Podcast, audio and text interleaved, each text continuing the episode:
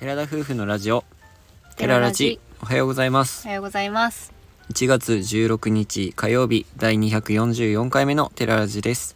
私たちは DIY したハイエースで日本一周中の20代夫婦です。旅の様子を YouTube にてアップしています。この番組では私たちの日常や旅の様子 YouTube の裏話を宮崎弁でテケテケにまったりとお話ししています。本日はまあ最近のお話とあとは今後のことについてお話ししていこうと思いますはい。まあめっちゃざっくりと言いましたけれどもねはい。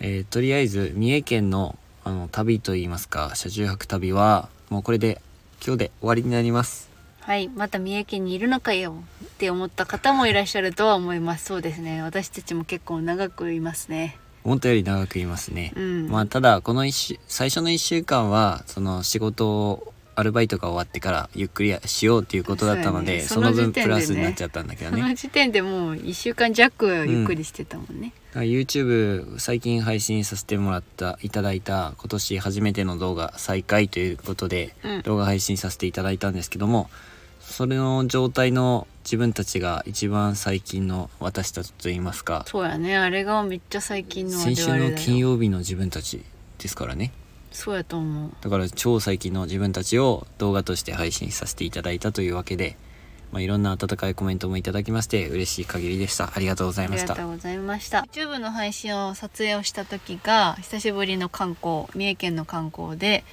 で今日最後の観光をしようと思ってます、観光といった観光は旅を終えてからはこの2回ぐらい2日ぐらいにしかならないのかな、っうん。てぐらい結構もう三重県はじっくりといさせてもらったような感じです。うん、一番やっぱり行ったのは伊勢市の方かなと思うんですけども。そうね、あそれと伊勢市自分ら鳥羽市でかアルバイトしてて伊勢市の方によく行ったりもしてたんだけど、うん。そのそれこそ観光っていう観光はしたことなくて赤福食べに行ったりとか伊勢神宮は行ったんだけど、うん。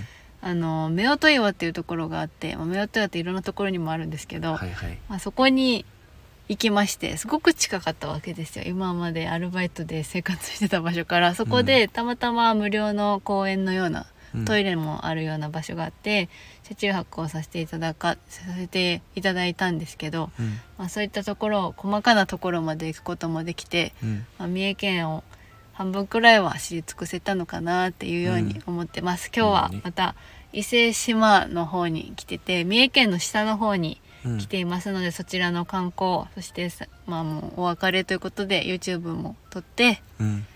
あのそして最後に大事な大事なアクアマンの映画を見て離れようと思っています。はい。これがですね明和のイオンで あのスクリーン X っていうなんか3面普通だったら映画って1面じゃないですか。最近 4DX とか 3D とかあるけど。自分らも 3D も 4DX も経験してるんだよね、うんアバターとか見にて。そのスクリーン X っていうのは3面展開っていうか横にも画像画面があってって言いますかスクリーンがあってそれで見られる映画があるらしいんですけど、で何を見ようかそれでって言って、月曜日が安かった。え水曜日が安いとかね。そう。明和のイオンではね。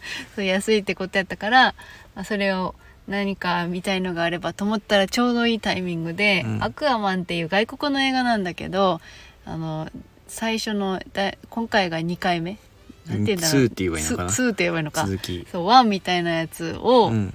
それは DVD? 何やったっけ？一回映画 Amazon？館あアマゾンプライムで見た時は違う多分。新作で見た気がするし。映画館じゃなかった？いや映画館じゃない。映画館じゃなくて私が家で見てて、これめっちゃ面白い続きないとかなって調べた覚えがあるから、うん。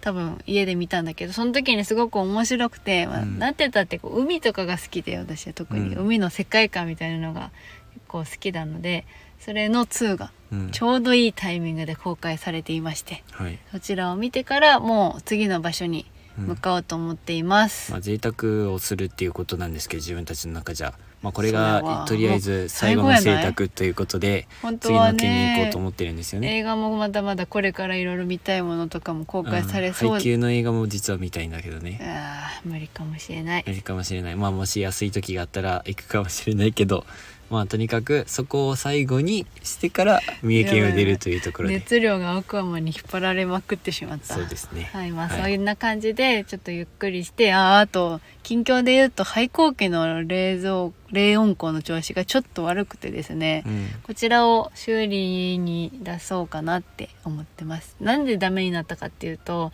寮でずっと冷凍庫冷蔵庫をつけっぱなしにしてたわけです、うん。もう電源があるからねそのままつけとこうと思って、お酒も飲んでたし、うん。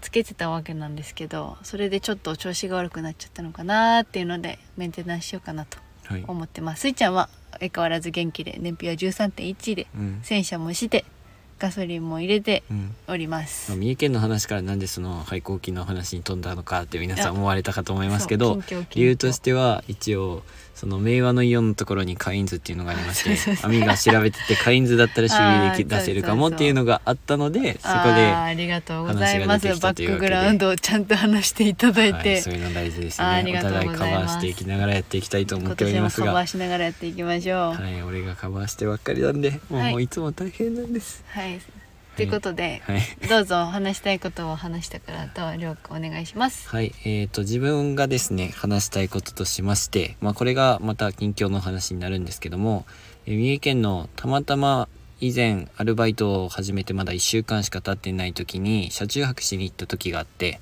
その近くで亜美が見つけてくれたコーヒー店に寄ったわけなんですけどもそこのコーヒー店本当に山の奥にある。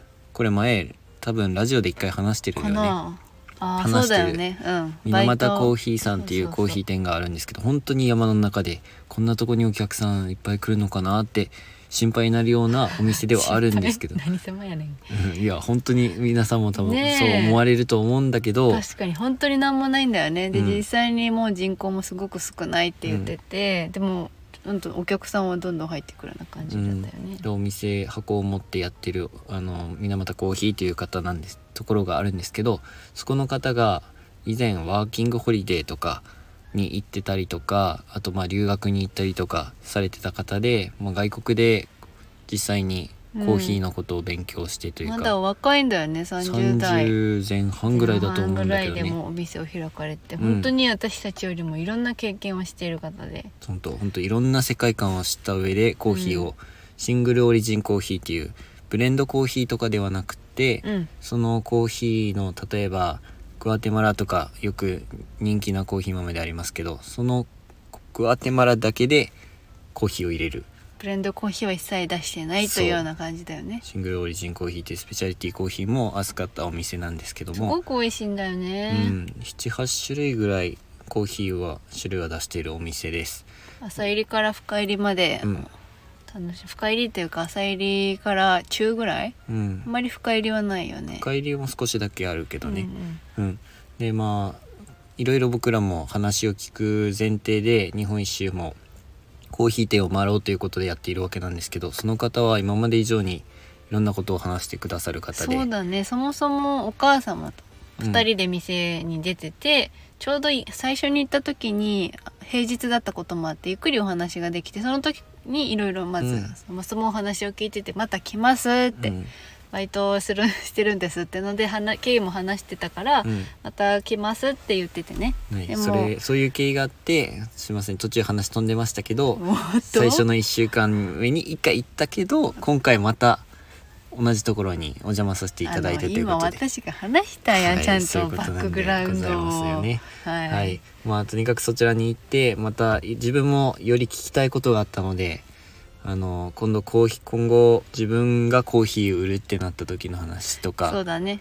うんそういったコーヒーの仕入れ方とかそういったところも聞きたいなと思って具体的に聞いたわけなんですけど。実際土曜今回行ったのが週末でお客さんも結構入ってくる中だったのに、うん。あのもう入ってきてから顔覚えててくださってて、うん。もうでどうでしたかっていう感じで。アルバイトについてね。そう先にねもう顔見た瞬間からそんな感じでずっと話をしてくださって、あのコーヒー入れながらも、うん。手を止めつつ話をしてくださってすごくいい方でね、うん、で自分たちもいつかコーヒー店をやりたいっていうのをもう以前から話はささせていただいてたんですけど、えー今回またコーヒーのことについていろいろ話を聞いている最中にその方がふと「ああいいこと思いついた」っておっしゃってうん。その中で、まあ、自分焙煎したことなかったんですけど焙煎の機械もそこの場所には置いてあってうん。大体コーヒーでも焙煎することがところが多いし絶対お店やるんやったら自分で焙煎した方がいいって、ね焙煎が大事みたいだよね。焙煎で味が全然変わってくるから焙煎は絶対やった方がいいって言われ、うん。あのまあ、教えていただいて、うん。で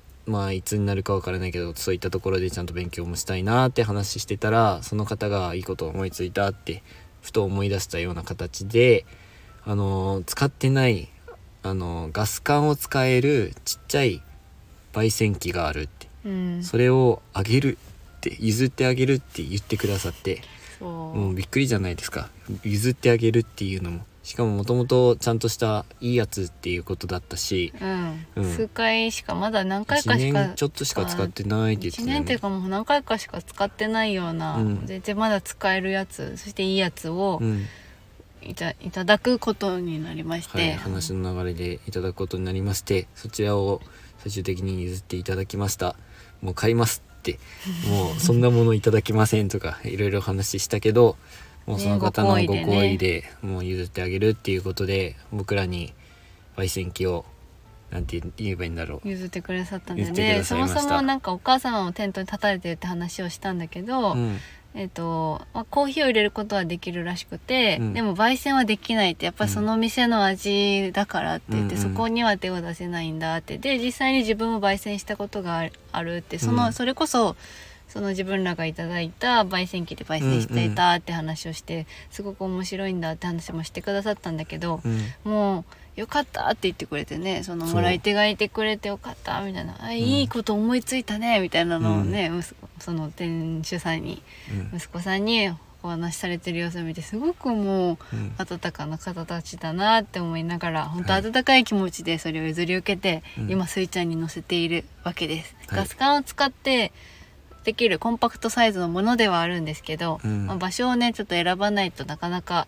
やってみることもできないので、もうキャンプ場とか行った時とかに、うん。あのりょうくんに焙煎してもらおうかなとはい、今思回ルワンダのコーヒーのあの生生のの豆も譲っていただいたのでそちらも本当にご好意遊でびなんか遊びがてら遊び心でいいからやってみなよみたいなうん遊びでや感じでね、ってみなよっていう感じで、言ってくださってそれで、うん。結構モクモクしちゃったりするらしくて、うん。煙がねうん。モクモク出ちゃったりするみたいなんですけどうん。それで今度からは自分で弾いてみるということができるってことはもうまた夢に一歩近づく機会をいただいたと、まだまだ先になることだろうって思ってたから焙煎するなんて、ないよね。なんか家に住んでる時はあのラテアートにりょうくんがね頑張ってやってたから、あのエスプレッソマシーンとかは、うん。こう家庭で結構買えるものとかもあるけど高いねみたいな。話はあったけどさすがに焙煎機を検索したことは今まで一度もなかったからうん。すごい素敵な機会をうん。いただきましたね、もう本当素敵な出会いだったなって思う。いや本当に亜美がふと見つけたお店そう。見つけてくれたお店でこんなに素敵な方と出会えるんだっていうか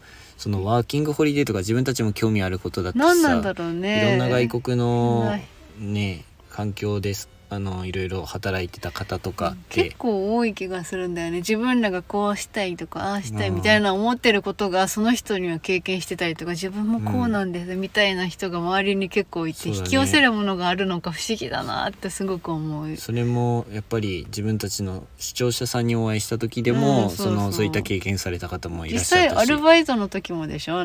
りょうくんの方のさああアルバイト先でさ、ワーキングホリデー今ワーキングホリデー行ってたんだけど一旦帰ってきとか行てってく子もいたでしょ？そうそうそう。すごいよね。自分の身の回りそんな人たちばっかね、だ、コーヒーに興味がある人とかもめっちゃいるし、面白いなって思いながら。そうそう。俺のビストロの前に入ってた人はコーヒーそれこそ大好きで、ねそういうお店を仕事をしたいって言ってワーキングホリデーに行くっていう人だったのね。ねびっくりびっくり、うんもう本当にです。すごいたくさんの出会いが詰まった三重県のプチ移住って感じだったんですけど、うん。まあ、そのコーヒー屋さんのちょっと思い出話をはい。話させていただきました、はい。えまあそこで学んだことといいますか、うん。たところも含めて今後の自分のコーヒーをまず売れる段階、そうだね。最初からお店っていうのは無理だと思いますのでそのコーヒー豆を自分で焙煎したりとかちゃんと商品として売り出せるように少しでも早く近づけるようにやっていきたいなとは思ったんであすけど。とすごく感じたのはやっぱいろんなことを経験されてる方ってすごく柔軟頭が。そうだね。なんかアンテナが張ってある張ってるっていうか自分が知らないことでもやっぱいろんな人とつながることでいろんなところから情報を得られるし、うん。それをこう応用させられるっていうか、うん。自分ら頭硬い方だから、まあ、そかなりれ聞いう。ん、聞いても応用させられるか分かんないけどやっぱそういう柔軟な頭を持ってるってすごくプラスやなって思うし、うん。そういう人とお話できたのはすごく貴重だなとうんいうふうに思いました。はい。まあ焙煎はいつになったらなれるか分かりませんけど少しでも早く勉強できる機会ができてよかったなと思いますコーヒーを売りたいというところに関連しての話にはなるんですけども、うん。まあいずれはそのグッズでできないかなとも思ったりはしてたけどちょっと今のところ難しそうなところではあります。そうやね。かなり焙煎する場所っていうところかそのあの量焙煎できる量っていうのを限られてくるので、その辺はタイアップとかできない限りは難しいかなと思うのでまあそういった出会いもいつかあればいいなと思っている最中です。まあ今後の旅ではねやっぱり今回もすごく思ったけどコーヒー屋さんとかうん。その観光の中でっていうことプラスして自分たちがちょっと気になったお店だとか、うん。フラッと立ち寄ったりとかそういった機会を増やすのはうん。いいのかなっていうふうにすごく思ったので、今年2024年の旅の中ではうん。そういった場所にも立ち寄っていきたいなと思います、最後にグッズのことをちょっとだけお話ししたいと思います。昨日インスタグラムのストーリーズでちょっとアンケートを募集させていただいたんですけれども、うん。見られた方はおーって思ったかな。うん。グッズの制作を進めておりましてあ昨日はサーモンマグについて話したので、若干サーモンマグカップ作るかなって思ってる方もいらっしゃると思います。他にもいろいろちょっと考えててもうどうん。どんどん準備を進めていて昨日それこそ時間をとって2人でうん。グッズについてしっかり考えて、もう販売できるようなところまで持っていったところなんですけどね、そうだね、まあ、数とかがちょっと正直難しいし、うん。初めてのことだからこれが正しいかも正しくないかもわからないので本当やってみようっていう手探り感覚でうん。やってます、まあ、でも楽しみにしていてほしいなと思っております。自分たちも実際にね早く手元に届いてほしいなって、うん、可愛いなーって素直に思う。そう。あかっこいいとかは僕らの中ではできないんですけないどな。自分らはね。可愛い可愛いなーっていうグッズをゆるいなって感じの自分らの雰囲気たっぷりな感じのグッズがはい。少しできるかなと思ってますので、はい。ぜひ楽しみにしていただきたいと思います。本当にちょっと悩みに悩んでいたので皆さんにご意見を募集しているうん。っていう感じなのですがはい。少しでもご意見いただけたらうん。嬉しいなと思います、もう楽しみにしてるよとかだけでうんうん。も自分らのこうモチベーションみたいな頑張るぞって気持ちにもなりますのではい。こちらの方もぼちぼち進めつつ、うん。YouTube の方もやりつつやっていきたいと思います。はい。それでは今回のお話はここまでです。ラジオのご感想やご質問などコメントやレターで送っていただけると嬉しいです。インスタグラム YouTube にご興味のある方はぜひ概要欄からチェックお願いします本日も最後までお聴きいただきありがとうございました。それでは皆さんいってらっしゃい